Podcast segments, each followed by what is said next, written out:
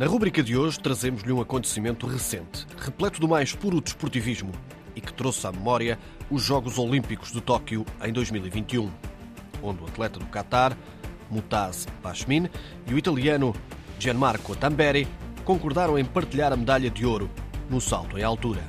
Desta feita, tudo se passou nos Mundiais de Atletismo, que decorreram em agosto passado, em Budapeste. No final da prova de salto com vara, que durava há quase duas horas e meia, Katy Moon, campeã olímpica, e Nina Kennedy saltaram ambas 4,90 metros, tendo falhado por três vezes cada uma os 4,95. Perante o empate, o esperado seria que seguissem para o chamado jump off, onde tentariam de novo superar os 4,95. Caso fizessem as duas, a altura aumentaria. Se falhassem, a altura desceria. E a partir daí, a primeira a ceder perderia. É neste momento que algo de raro acontece, com a iniciativa da australiana Nina a perguntar à americana Katy se esta queria partilhar o ouro, ao que a americana acedeu.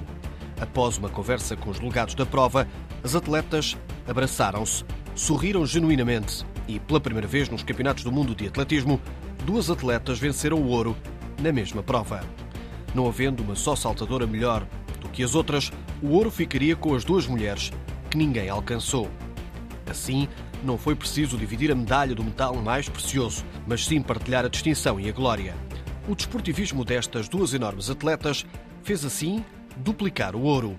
Ficam ambas para a história, não só por se terem distinguido no plano competitivo, mas igualmente por se terem afirmado como pessoas verdadeiramente ímpares, excepcionais, ao vivenciarem esta história exemplar de caráter, integridade e desportivismo.